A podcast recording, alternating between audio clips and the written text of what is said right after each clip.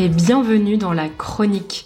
Moi, c'est Manon et chaque semaine, je vous emmène en France pour découvrir sa culture, les habitudes des Français et l'art de vivre à la française. Noël a lieu dans quelques jours, alors j'ai pensé que vous aimeriez écouter un joli conte de Noël. Servez-vous un thé, un café ou un chocolat bien chaud, installez-vous confortablement et écoutez l'adaptation d'un de mes contes de Noël préférés, Casse-Noisette, de l'écrivain allemand Hoffmann. Je l'ai adapté pour qu'il soit plus court et aussi plus facile à comprendre pour vous. Comme dans de nombreuses œuvres littéraires, on utilise le passé simple. C'est un peu l'équivalent du passé composé, mais il n'est plus utilisé aujourd'hui dans le langage courant, seulement dans la littérature. En général, vous ne l'apprenez pas pendant vos cours de français. En tout cas, moi, je ne l'enseigne pas, sauf si un de mes élèves est vraiment intéressé. Dans ce conte, vous allez donc entendre de nombreux verbes conjugués au passé simple, mais ne vous inquiétez pas, c'est tout à fait possible de comprendre l'histoire même sans connaître ce temps. Pour être bien sûr de comprendre le conte, vous aurez besoin de vocabulaire un peu spécifique. Voici quelques mots qui vont vous aider. D'abord, un jouet. Un jouet, c'est un objet que les enfants utilisent pour s'amuser. Par exemple, une poupée, une voiture télécommandée, des dominos, tout ça, ce sont des jouets. Un autre mot utile, un roi. C'est un homme qui règne sur un pays, le chef d'un pays, d'une civilisation.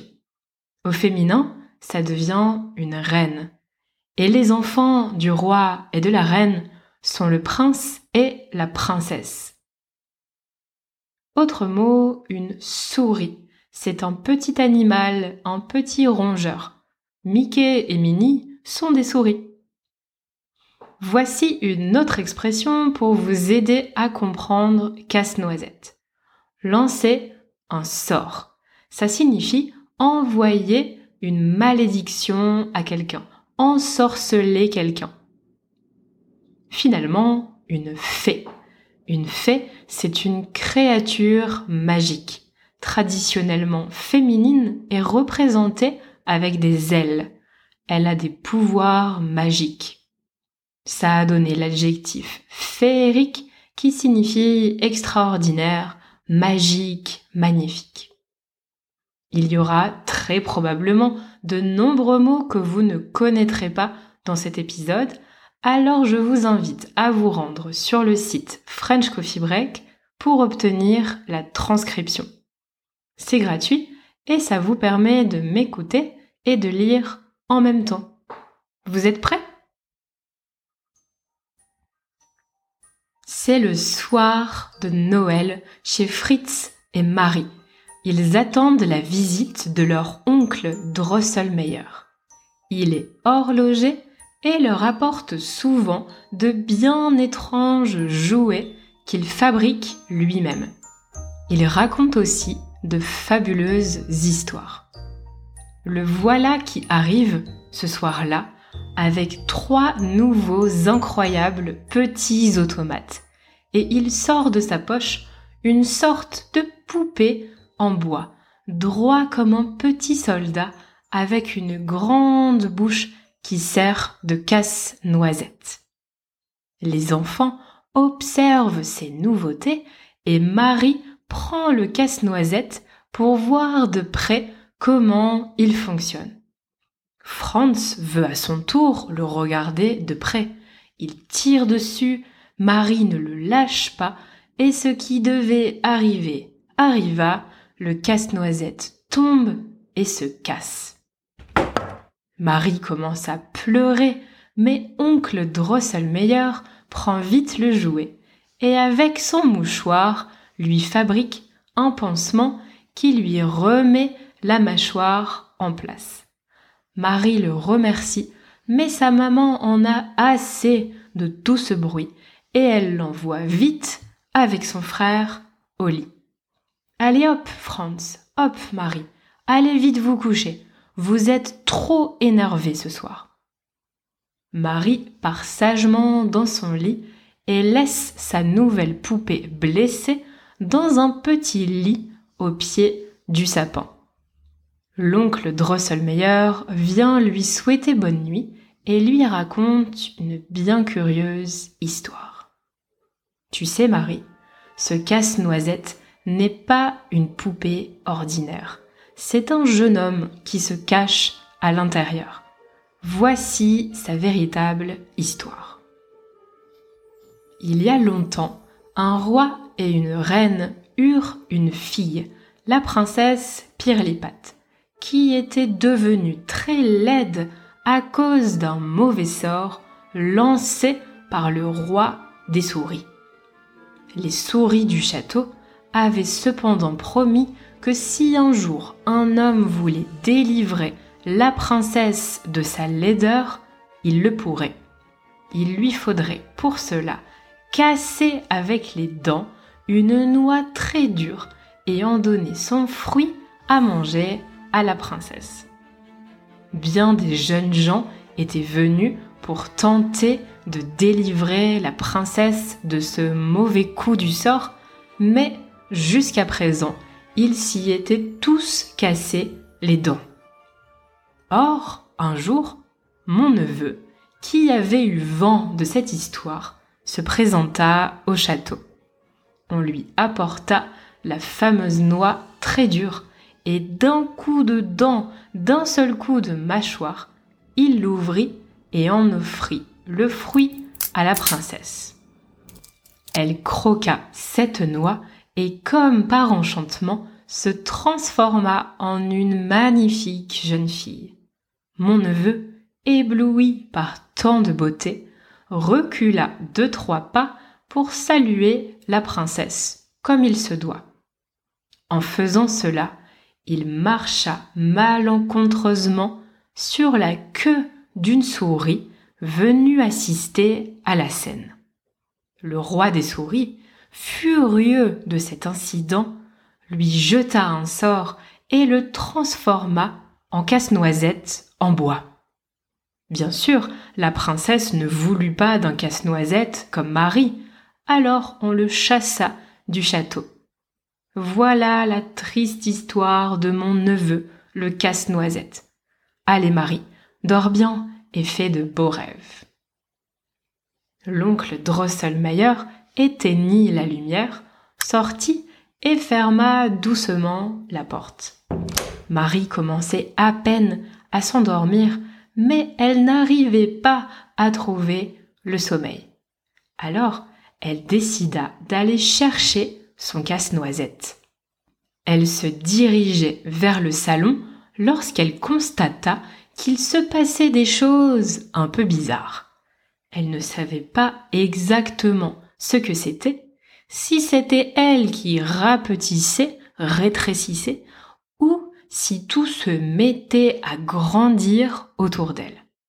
Toujours est-il que, bientôt, toute une armée de souris qui semblait descendre du sapin de Noël, vint encercler Casse-Noisette. Le petit bonhomme se leva, appela à l'aide les soldats de bois de Franz et tous les autres jouets qui l'entouraient. Ils se mirent en route tous ensemble contre les souris. Le roi des souris arriva et fonça directement sur Casse-Noisette. En voyant cela, Marie attrapa son chausson, visa rapidement le roi et lança violemment sa pantoufle sur lui. Il tomba à terre, mort ou assommé.